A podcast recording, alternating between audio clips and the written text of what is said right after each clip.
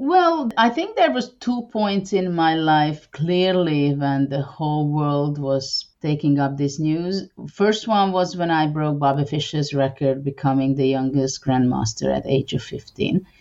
And then later on, of course, when I won against Garry Kasparov, it was special for the world, I guess, that suddenly it was clear that it is possible for a woman to, to beat the world champion.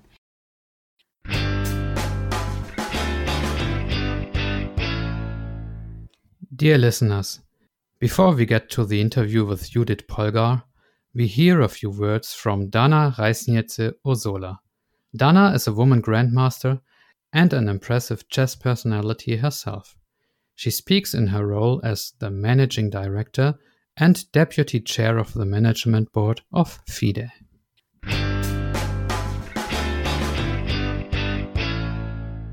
Ladies and gentlemen, chess uh, players, followers, um, fans, and women supporters, I'm proud to present the latest edition of uh, Women Chess podcast, uh, co produced by FIDE and our great supporters Lilli Hahn and Michael Busse uh, from Schachgeflüster who've been working uh, hard on 10 exciting episodes, uh, allowing us to meet great personalities in the chess world, world champions, federation presidents, opinion leaders, uh, arbiters, scientists, and I hope you also had the same experience, the same excitement to uh, learn from them, to get inspired from them, to enjoy their way of thinking and excitement to go, uh, about our game.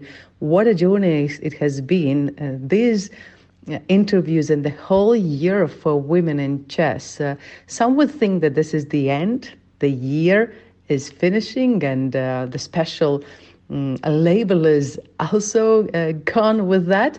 But uh, I uh, can assure you that this is only the beginning, as uh, the Chinese proverb says the first step is to be made for a long journey. It is the same. The first step has been made for women empowerment, for women's support, and I believe we will have so many great stories ahead, so many great projects ahead, so many great uh, um, achievements together with you ahead, so that our chess world is the better place for women, is the exciting place for the girls, is the attractive place for future chess professionals, whatever area of occupation the, the ladies would choose. Enjoy the episode with um, one of the greatest chess players in the world, Judit Polgar, who is so special with uh, the fact that she has uh, gained a lot from chess and now she gives so much back to chess in the chess world and beyond its borders.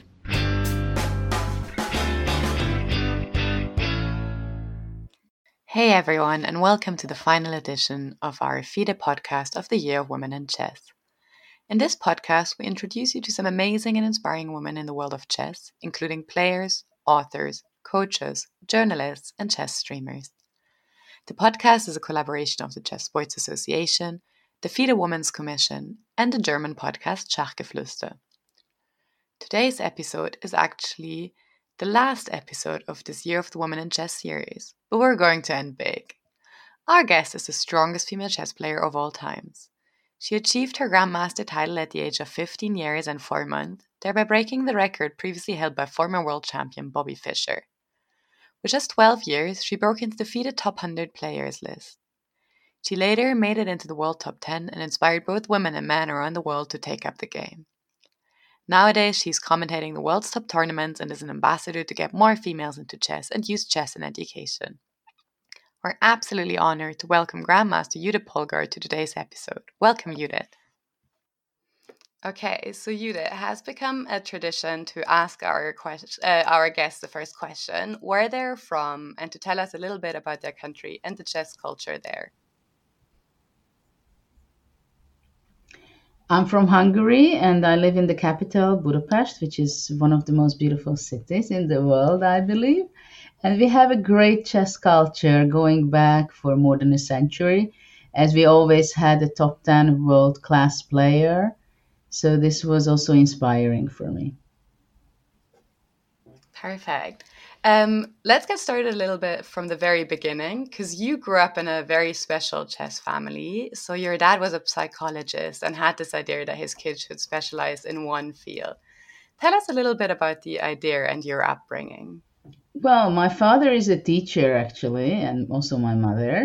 But when uh, he got to meet my mom, uh, then he also already had the idea that once he's going to get married, they are going to have six children, and the children will not go to school, but they are going to be homeschooled and being specialized on one specific field. And then when I was born, my sister Susan was seven years old already, and my other sister Sofia a year and a half. So for me, it was uh, at the age of five, it was kind of natural to start chess as well. And you just said that all your sisters play chess, and indeed, all your sisters actually turn out as incredibly strong chess players.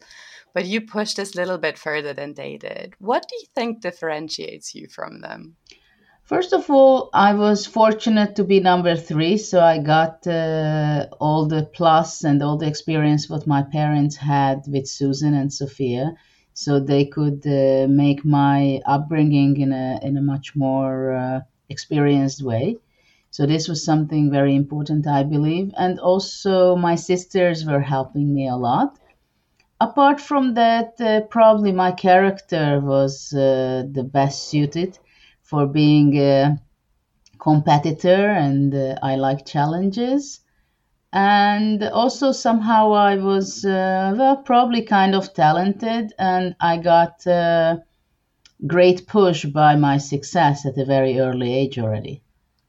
Mm-hmm. And can I ask, there is often like a this this strong competition between siblings, but I was wondering if this is even more so because you were all in the same field, starting off with the same thing, or was this more something that put you guys even closer together because you were competing in the same teams and had like a common passion?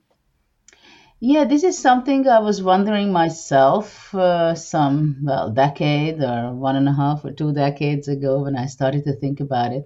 Because we were always very good friends. So when people started to ask this, I was wondering why we did not have really rivalry and any negative feelings towards each other. When, for example, I was passing Susan when I was like 13 or something. And I think the reason is because we had many difficulties uh, during the upbringing, starting with the Hungarian Federation, as they were absolutely not supportive with the idea that my father represented that girls are able to reach the same level and they should be fighting in open section. And uh, also, we had uh, quite big challenges from the government because at the time it was absolutely not common that you go and uh, you decide to have your kids homeschooled. So these two things gave so many uh, difficulties and opposition to my parents' ideas, the way they were bringing up their children, that we were really for each other and we were extremely supportive. I like to say, uh, as a, a, metaphor, that we were like a smart, uh, as a startup company, that you know everybody is for one cause and and somehow whenever uh, whoever achieved the result whether it was Sofia in rome or susan with uh, her achievements or myself it was somehow that we all were appreciating and uh, happy for that. Yeah that's very fascinating to actually manage to have that atmosphere. That's very cool. Um, Another question that actually popped up whenever I read previous interviews with you is that you sometimes mentioned, you know, someone was invited around to your house um, for a few days for for chess. I don't know, and and I just wonder what like what this chess household, which is I guess quite untypical to most of us, looked like. It's just like you had a guest room, and then sometimes you hosted strong chess players and had trainings together, or how can you imagine this?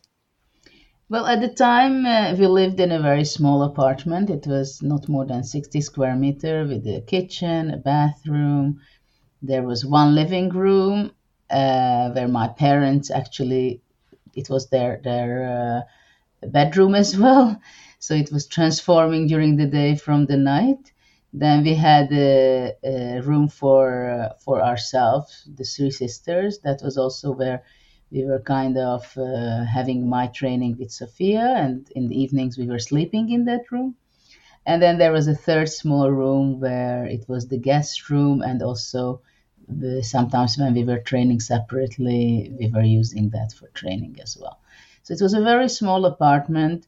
And indeed, uh, there were many occasions when we had guests, trainers, chess players, and the way we had them usually when they were visiting Hungary playing in a tournament, then my my parents went to the tournament looking around who is a nice person playing well and then they went to them and they said well don't you want to stay for an extra few days after the tournament to play chess with my daughters and many times people were interested and curious and then they stayed for a few days here and there and some of those people later on came back and became frequent visitors. Uh, so that's that's how it was more or less. That indeed we had uh, not only Hungarian uh, playing partners who were coming during the day, let's say, but also foreigners. Good mixing it up and having some good sparring partners. And I guess then it plays in that Hungary had such a good chess culture and so many tournaments with strong players. Yes. Um, and one thing you you just touched up on already, which which I'd actually like to talk about, is that you mentioned that um, the Hungarian Federation and the World Federation at the beginning were actually not not very supportive of women playing in the open section. Um, and I guess like even nowadays, whereas that is of course totally possible, it's it's always a question whether there should be uh, female only tournaments or whether there whether they're actually a negative thing. And I was wondering what your opinion is. Of course, you're very ambitious, trying to be the best, but there's also a lot of people playing less ambitiously. So, what is your opinion on having these separate women's competitions? Well, this question I uh, I get like for a few decades already, and to tell you the truth, it's very difficult to answer properly because I was raised completely differently from other lady chess players. And I think everybody brings their thoughts, their experiences into their uh, forming their opinion, right? Mm-hmm. And uh, my way was that my parents never limited me. They were always uh, encouraging me and my sisters that we should be as good as possible in chess. Basically, this is the bottom line and uh, I think most of the girls have this. Uh, I'm not saying difficult, but uh, this very classical uh, coaching approach or parents approach that uh, you're a girl, so you play in the girl section. You're a girl, so we're looking for the girl champion. We want you to win the the girls uh, under eight, under ten, whatever. And the mindset itself which defines, I think, for later uh, uh, results and the way you think about it. I believe that having girls tournament and ladies tournament, it can be quite okay even uh, uh, these days, also for for many girls and ladies. But the mindset I would rather see that generally when I see a coach, let's say, if he, he or she would be saying that, well, you're talented, so why not to become the best you can? Whether after that you decide to play in the girls' tournament or in an open section, I think that's a secondary thing, you know. Because for now, I experience and I hear most of the time that when someone sees a coach, a seven year old talented girl or boy, they are going to approach them that, wow, you're so talented. You're going to be to a boy they say you can be magnus carlsen. If it's the girl they say wow you can be women's world champion. And and basically it means that you're limiting the goals right because simply in chess you have the rating system right so if you become a women's world champion you're going to be reaching 26 26 50 max in rating points. If you're Magnus Carlsen, you have to be over 2850. So simply you put the bar on a lower level for girls. And uh, I would be very happy if this would change. The other difficulty, of course, that many of the top elite lady players who are very talented, but they were limited by their parents, by their coaches, uh, by the fact that they were not inspired and they didn't have the opportunity to train enough And they also, many times when I talk to them, they say, Well, Judit, you're one of a kind. That's all. We are far behind. It's impossible. And of course, I believe that if the top lady players would also say that, well, of course, if they could believe it, that, well, I didn't have those opportunities. And why not give to the little girls the opportunity? And if it if it will be enough for 2600 or 2500, fine and they can decide whether they want to go for the girls championship titles uh, but i think it's very important the mindset that if it would be mathematics or science or something else you don't have separate girls and boys even though in hungary for example and i think in china and maybe in other places also sometimes they come up with new initiatives like in hungary we have uh, an event for mathematic event for girls because it was asked by the teachers. But that's another story because it's an inspirational event that simply they want to encourage girls. It's the same thing when you talk about uh, girls' school. So it is a very complicated question, but I believe if the society would have a different mindset and expectations from the girls, then it could change to, to better or to, to give more uh, more options uh, in the mindset for the girls. I think that's some really good points because we're just so shaped by our surrounding and the opinions around us. And from a very young age, I, they, they really influence our goals and everything, our our self confidence. And I guess every sport is a, has a very strong psychological factor, right? So there's always the chess or whatever sport you do, the football, like the technical aspects. But then there's a big psychological aspect as well to do with like self confidence, all these kind of things, what goals you have. You know what is uh, very strange for me, for example, and I think it's the trainers also who create that environment. It happens many times that I feel that girls have no self confidence, where you just touch this topic, which is the most important thing. And they are shy, so they are not asking so much, maybe.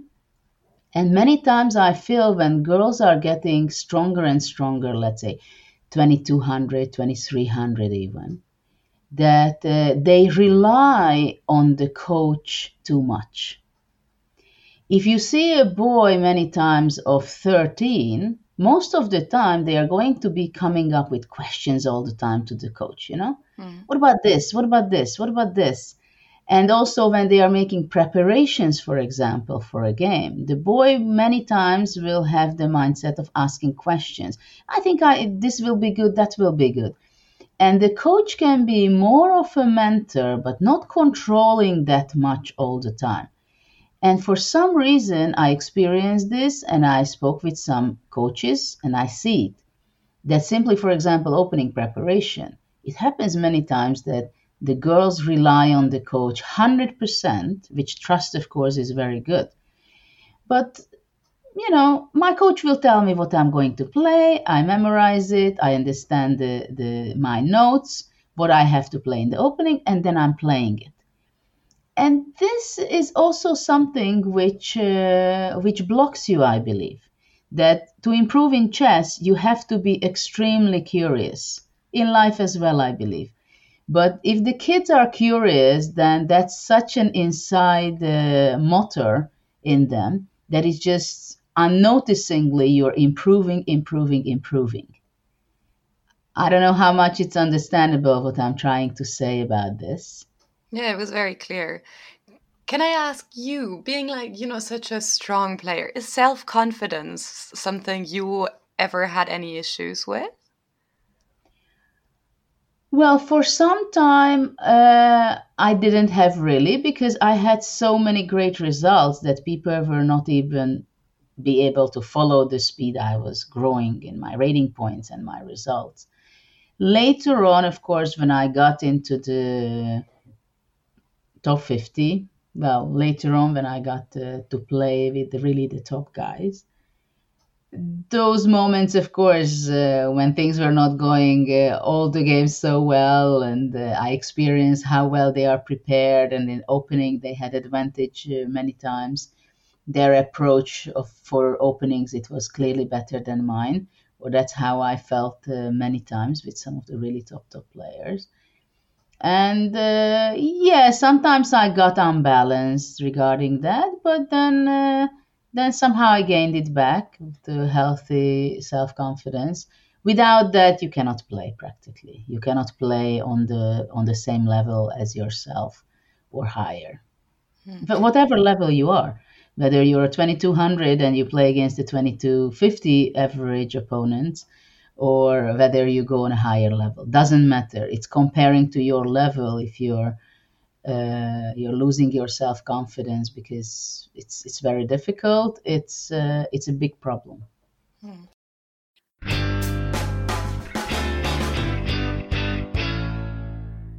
Liebe Podcast-Fans, mein Name ist Jonathan Karlstedt von Chessemy. Vom 4.3. bis 12.3.2023 veranstalten wir das Chessemy Open. Diesmal im Vier-Sterne-Hotel Forellenhof in Walsrode. Uns würde es freuen, wenn viele von euch dort vorbeischauen würden und vielleicht sogar das Turnier mitspielen. Es gibt ein A- und ein B-Open, jeden Tag nur eine Runde, sodass man sich schön auf seine eigenen Partien konzentrieren kann. Zudem bieten wir jeden Abend ein kostenloses Seminar mit einem Chessemy-Autoren an. Wenn ihr dazu Fragen habt, könnt ihr mich unter events.chessemy.com erreichen und unter www.chessemy.com/open findet ihr alle wichtigen Informationen. Es haben sich schon Großmeister und internationale Meister angemeldet und wir freuen uns auf tolle neun Tage mit euch. Vielen Dank, dass ihr mir zugehört habt und jetzt weiterhin viel Spaß mit dieser Podcast-Folge. Tschüss!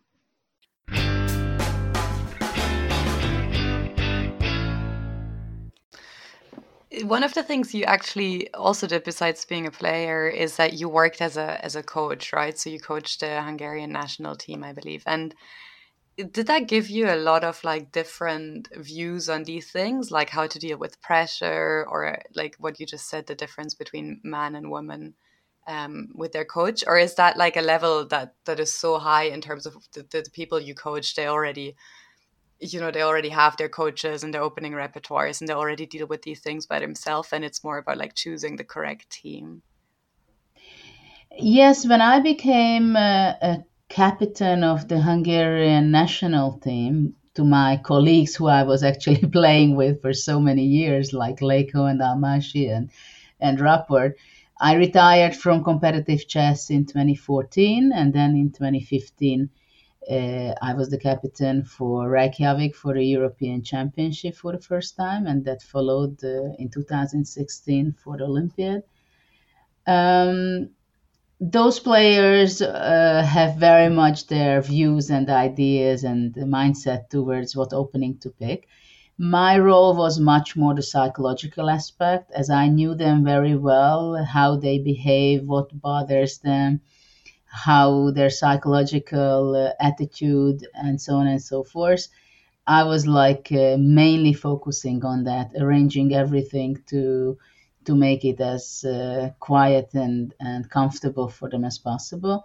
And I took the responsibility for choosing the team. And sometimes uh, I did very strange decisions, looking it from the player's perspective but uh, those decisions were eventually it was very successful. It was when we won the medal in uh, the european championship because simply i was able to take off the pressure from their shoulders which is very important and uh, especially when you're playing for a medal that you can blame all the things and everything on the captain if it's needed and uh, I was never tied too much to my post, so I made this I made decisions which I simply felt the maximum point and the maximum scoring it's possible with the the team. So I I did not care whether in the next event I'm going to stay as a captain or not, and uh, and you know my chess style. That's how I uh, I played also being a captain. That sometimes I was taking risky looking moves, but somehow I had the self confidence that it works. That's an interesting point because it kind of implies that like the, the the style you play chess in is also sometimes seen in your personality. And I, I sometimes wonder whether that's true or not because sometimes you see, you know, like very quiet people and they, they have the most aggressive, beautiful, attacking chess. And yeah, I always wonder if there's a correlation, but I'm not sure. I think in many things there is, but not in everything. And it depends uh, on the topic sometimes, because obviously, I mean, uh, I was making moves which were looking very much suicidal. At the same time, I'm not looking forward to try out bungee jumping. Okay. okay, fair enough. Um, so it's not exactly in everything it reflects, but let's say my style and my personality, I think uh, at the Global Chess Festival, which we organize annually, there are many things which shown there as well. And uh, and some people who visit the festival frequently and know my style, they were telling me this also. So, well, I think it reflects uh, in many different ways, but of course not always. And Let's talk about the Global Chess Festival a bit later on. Um, I have two more questions about your your active chess career. I guess. I guess the first of my questions is: Is there something you would consider your greatest success, like a tournament win or a game or pretty much anything? Well, I have to tell you honestly that I had such a rich career that it's very hard to pick Mm. uh, anything. If I have to pick a game, one of the most memorable one was when I won against Kasparov, of course. At the same time, that was more about the result. I had other uh, game, for example, against Anand in uh, 1999 in Dos Hermanas, which was from chess point of view, I remember with much bigger happiness. Or uh, I look back to that as, really it was such a almost a perfect game. Or even with Kasparov when I played the two draws in 2001 in Linares, with finding the right strategy with the black pieces and with the white pieces, that gave me much more satisfaction from a different angle. Um, events, uh, of course, the Olympiad was quite special for the family. Even though that it was one of the very few events where I played against ladies, I was just 12 years old, and it was very important not only because uh, we won gold medal, but also that was the first time when I met Kasparov in person, and he was watching my game, so that was extremely inspirational for me. And also that generally in Hungary, that was the moment that uh, they were not opposing after that anymore, and uh, we were accepted, and actually it was even appreciated the results we did. But uh, all in all, it was the greatest thing for me that I got in the top 10 in the open category and that I was able to be challenging them. Mm-hmm. Yeah. Could you maybe tell? So, so I know the story about Kasparov, but for the listeners that are not so so involved with these things, why why was it such a special thing, or like what was the story about the the match against him, and when you won the first time, why was it so big? Well, the thing is, I think there was two points in my life clearly when the whole world was picking on this news taking up this news. First one was when I broke Bobby Fischer's record, becoming the youngest grandmaster at age of 15. That was something a milestone that uh, suddenly people started to say, well, maybe it's not only luck that she won the Hungarian Super Championship. Maybe it's not only luck. Maybe she's a little bit talented. So internationally and nationally, they started to uh, look my games also. And then later on, of course, when I won against Garry Kasparov, it was actually a rapid game, not even a classical game. That was in an event where Russia played against versus, versus the world. And this was one of the key games because practically I knocked uh, out and uh, Kasparov from the team, and it was completely uh, shaky after that, and the world won.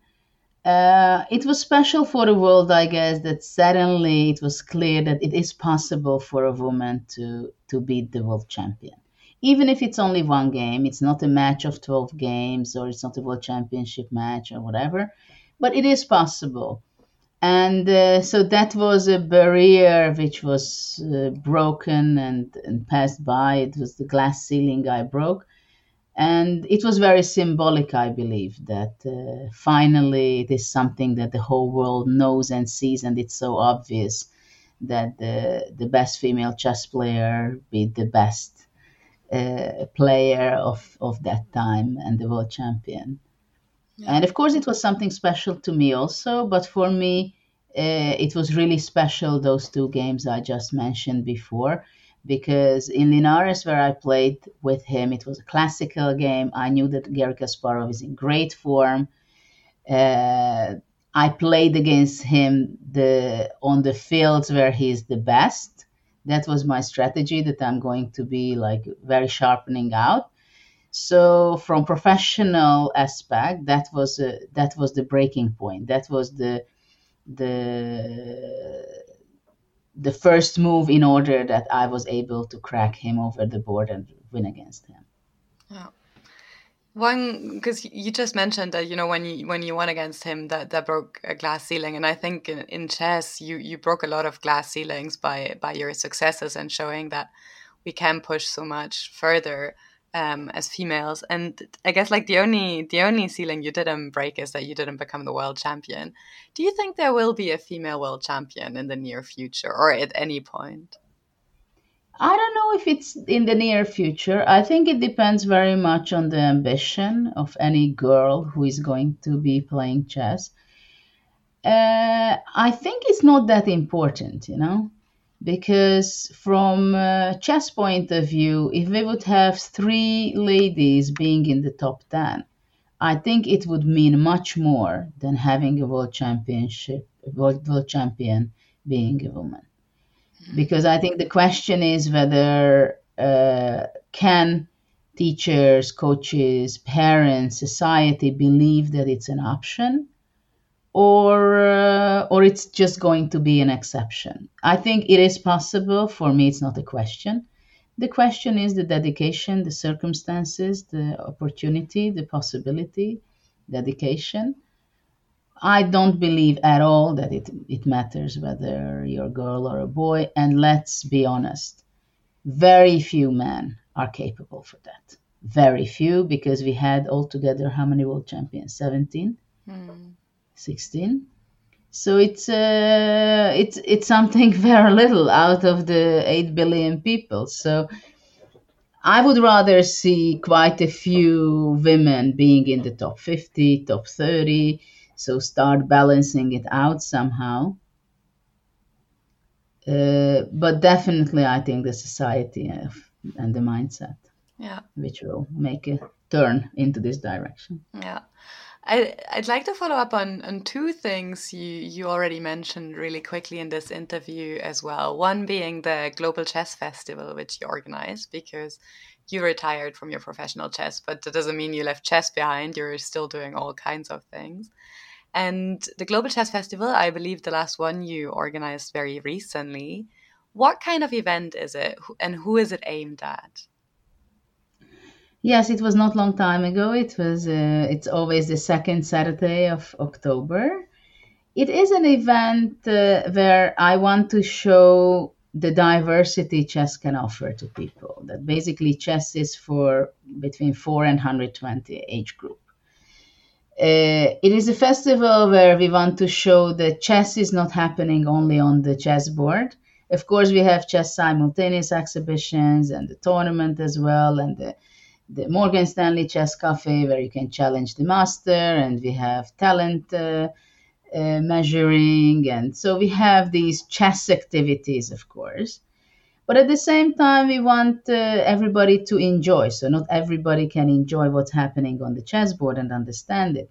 So we always try to make the program the way that chess is in the focus, but uh, but it's not on the chessboard. And uh, as we see in films, for example, in The Queen's Gambit and many others, that chess is part of the societies, part of culture.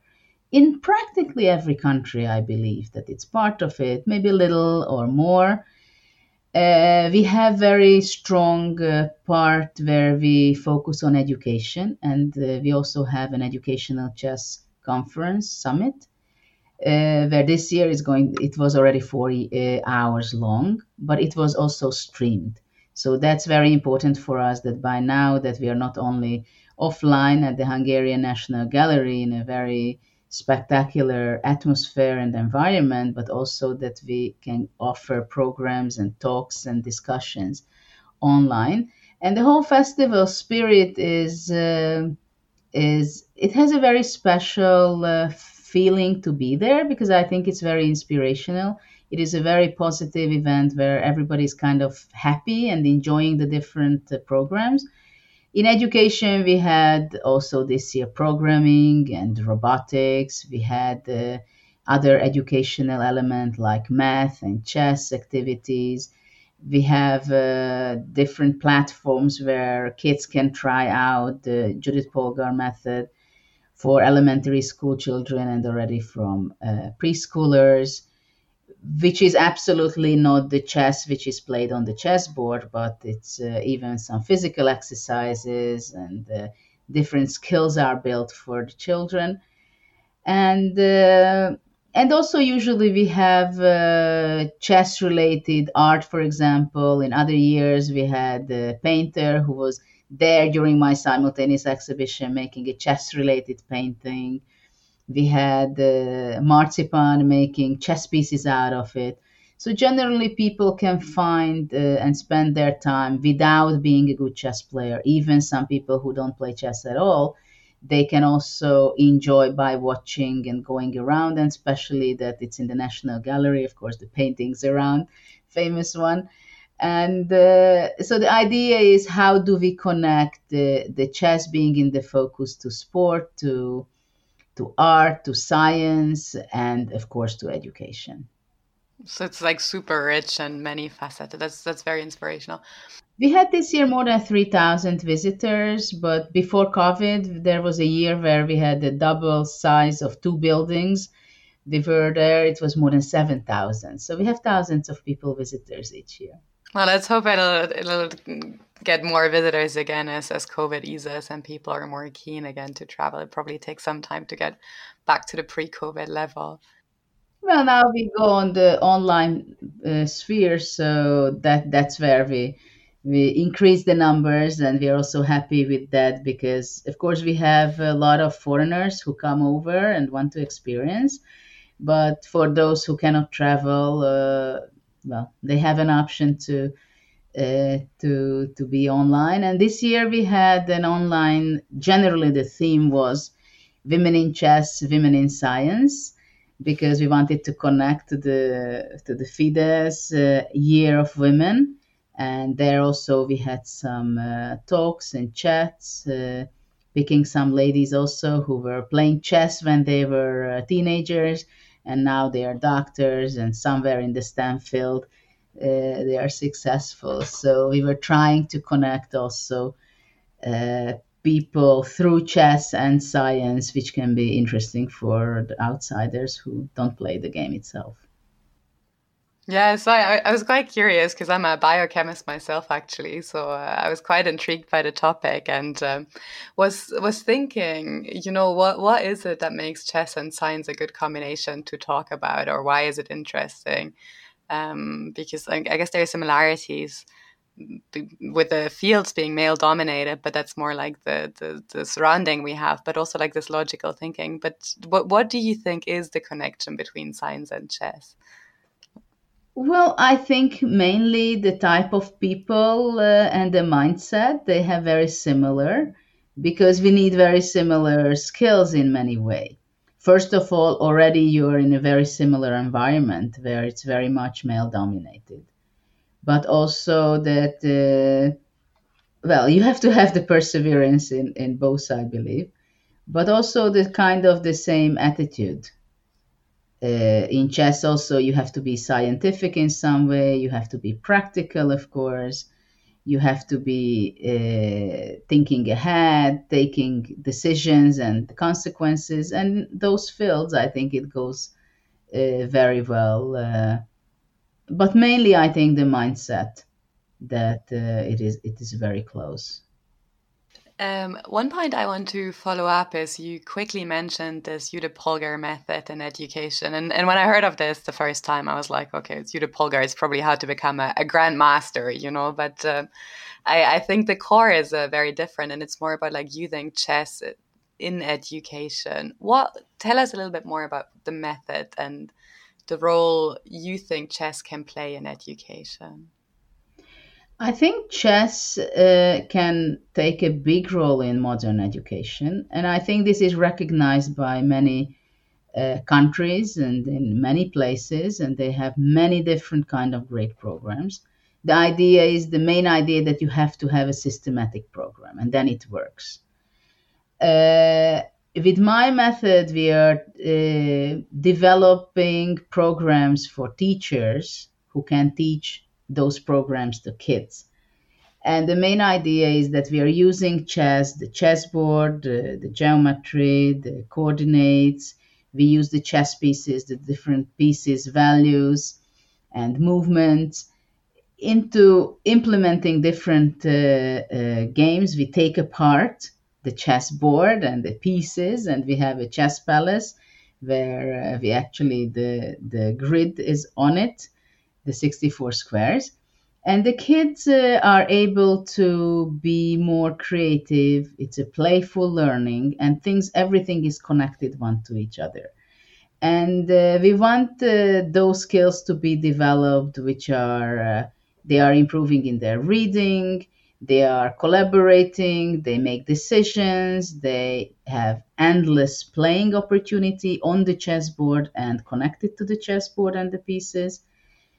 And uh, and basically, it's an all-time motivational uh, part for their uh, learning. And this program can be integrated into their math class or language class or some whatever and I think motivation is very important for kids and the playfulness because if they keep themselves curious, then they just move forward continuously. And, uh, and that's very important. And through chess, uh, we can see that they develop in a, in a very fast way and in a healthy way. So also teachers uh, are happy to have this uh, uh, frame what we offer them through the Chess Palace program for elementary school children and chess uh, playground for the uh, preschool children. We also have a chess PE part, that's the third leg of the method, where we use the big chess rug in, uh, in physical education uh, in their PE class.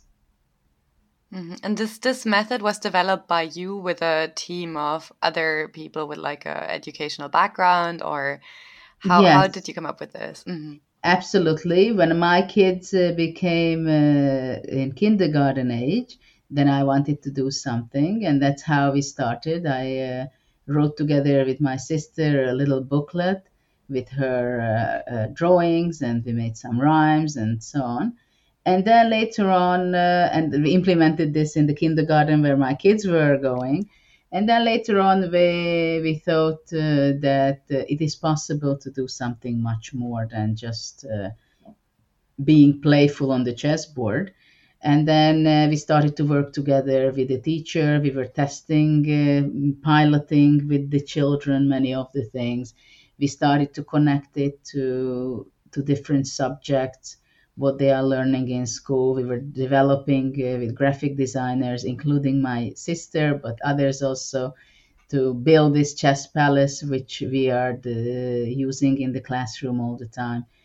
And uh, so we were working with the teacher, also psychologist, and other experts to develop something that uh, is very rich and very useful and beneficial for the kids growing. Mm-hmm. Yeah, chess in education is, is such an interesting hype topic at the moment. So totally something. Well, I think with time, it, it seems like the, the success and the positive feedback from the teachers, the kids, and at the same time from the parents that I don't see why it should stop being so successful. Mm-hmm. And um, I think that within 10 years, in most of the educational uh, institutes will include it in one way or another.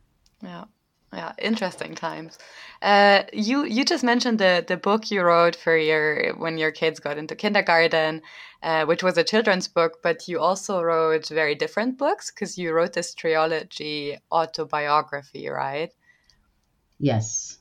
How how was that? Because that's so different than everything you did before. I mean, it's also I guess chess related, but it, like writing a book seems like such a long journey and such a big effort. Was this something? And it's it's so different because it's like, of course, it's about chess, but the the main part is the writing. Was this something you enjoyed? Well, it was a long process. I had my friend joining me and helping me out, Mihail Marin. He's a grandmaster himself, and uh, Actually, he was one of the few grandmasters also from many years ago when he visited Hungary and then visited our uh, house and stayed, and we started to work hmm. together. Um, uh, it was a very long journey to to make the, those three books because I wanted something a uh, great collection of my games, uh, and I wanted something uh, uh, that it's it's memorable for me and and hoping that other people can also appreciate it and learn from that the next generation. And that's why uh, i decided to have include some training games for example which were never published before.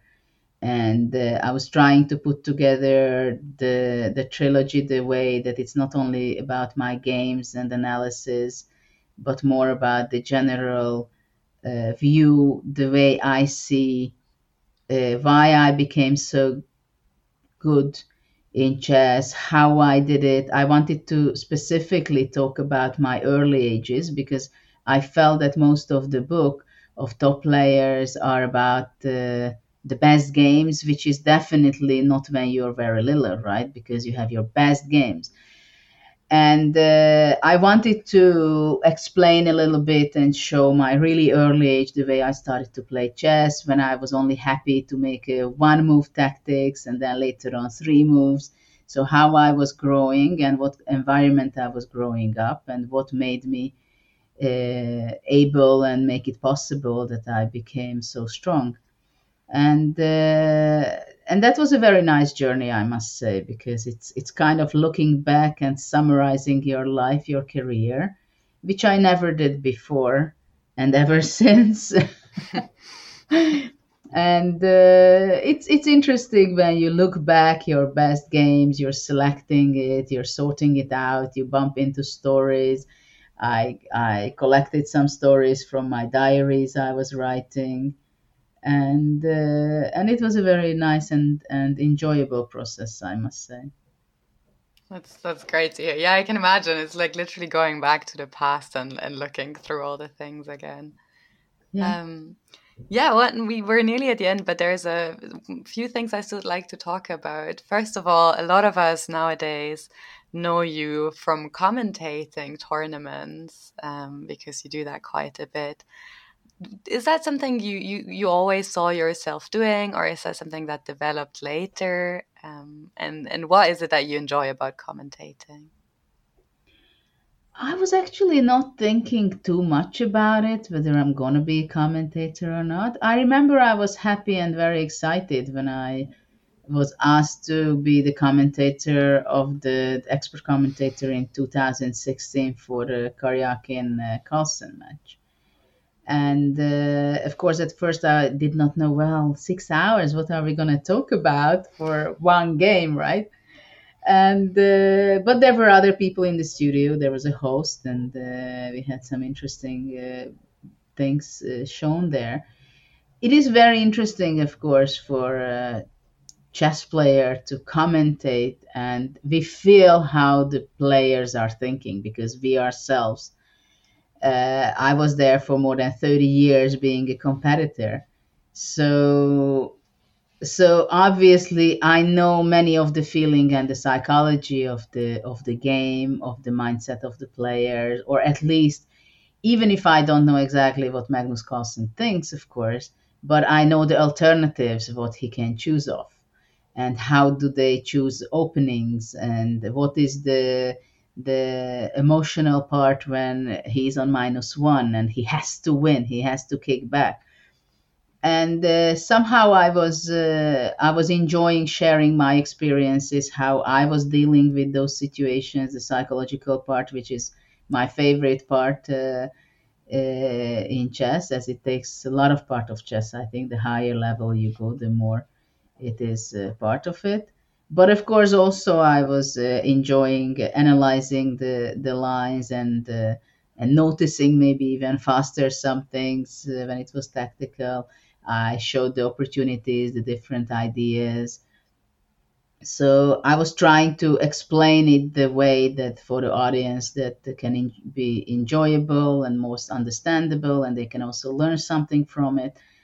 And uh, I felt and I feel comfortable in that uh, uh, role at the same time, of course, now chess is changing very much. So now there are not my old colleagues who I'm commentating their games, but they're absolutely newcomers uh, from different countries, but mainly right now from India, of course. So so it's it's uh, it's very interesting and fun to to commentate on uh, on on the chess games, and of course you know, I mean, when you're a chess player, you're stressful because you care about the result. You have to make your preparation, how you're going to be choosing your opening, and so on. But when you're a commentator, you're just talking about them. You're not losing, but uh, you can still enjoy every bit of the game. Yeah. So this is actually the end of our podcast. Um, one final question we always ask to all our guests as well is: as this podcast is part of the FIDE Year of Women in Chess, which is now going to an end, what other events, ideas, uh, in which ways do you would you like to see FIDE or generally women in chess supported? Well, there are a lot of different ways. I think. Uh, it can be supported and it should be supported. First of all, uh, I think from every way. I think, uh, of course, it's great when they have better prize found for women competitions. I think there should be uh, or could be some seminars for teachers, for parents, for for mindset questions uh, appreciating women in chess not only as a professionals uh, uh, on the as being a professional chess players but also being around in other uh, roles.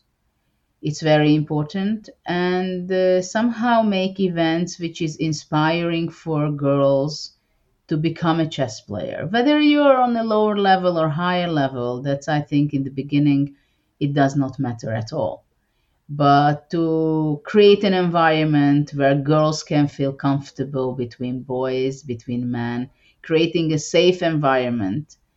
And uh, and unfortunately, I hear here and there not very pleasant stories. The comments, uh, what ladies get and receive. So I think those things has to be uh, taken very seriously by the International Federation and everywhere that really creating a very safe, pleasant, and entertaining, good environment where girls feel safe to be playing or chatting or just being there. And uh, also, it's important to to acknowledge the results of, of girls and women. So I was kind of happy that uh, created the, the awards for uh, for women because I think that means a lot for uh, for ladies, and it's uh, it is very encouraging for them that it's worth doing something and it is recognized. So I think that there should be different occasions when uh, when just at least a little bit talk about the the ladies uh, aspect and to inspire uh, girls. And I think men also should be inspiring girls. It's not only women role models who should be there. But I think uh, men who believe, at least on certain degree, that girls can also become uh, grandmasters and even 2700, they should be expressing this. So it, there should be creating uh, those platforms or uh, showing, for example, best games of, of ladies, because there are a lot of exceptionally good and nice games from Kosteniuk, from my sister Susan, from uh, many many girls Anna Muzychuk uh, I mean the, I can say plenty of ladies Xie Jun Hou Yifan. I mean all those ladies they have really exceptional good games. And I can tell you that if those games are published and uh, and shown nobody will tell them that it's a ladies game. It's just a good game. Yeah Yeah. Well, thank you very much, Judit, for being our guest today. Uh, it was absolute pleasure to have you on the podcast. And um, yeah, thank you so much for your input and your stories and everything. Thank you very much.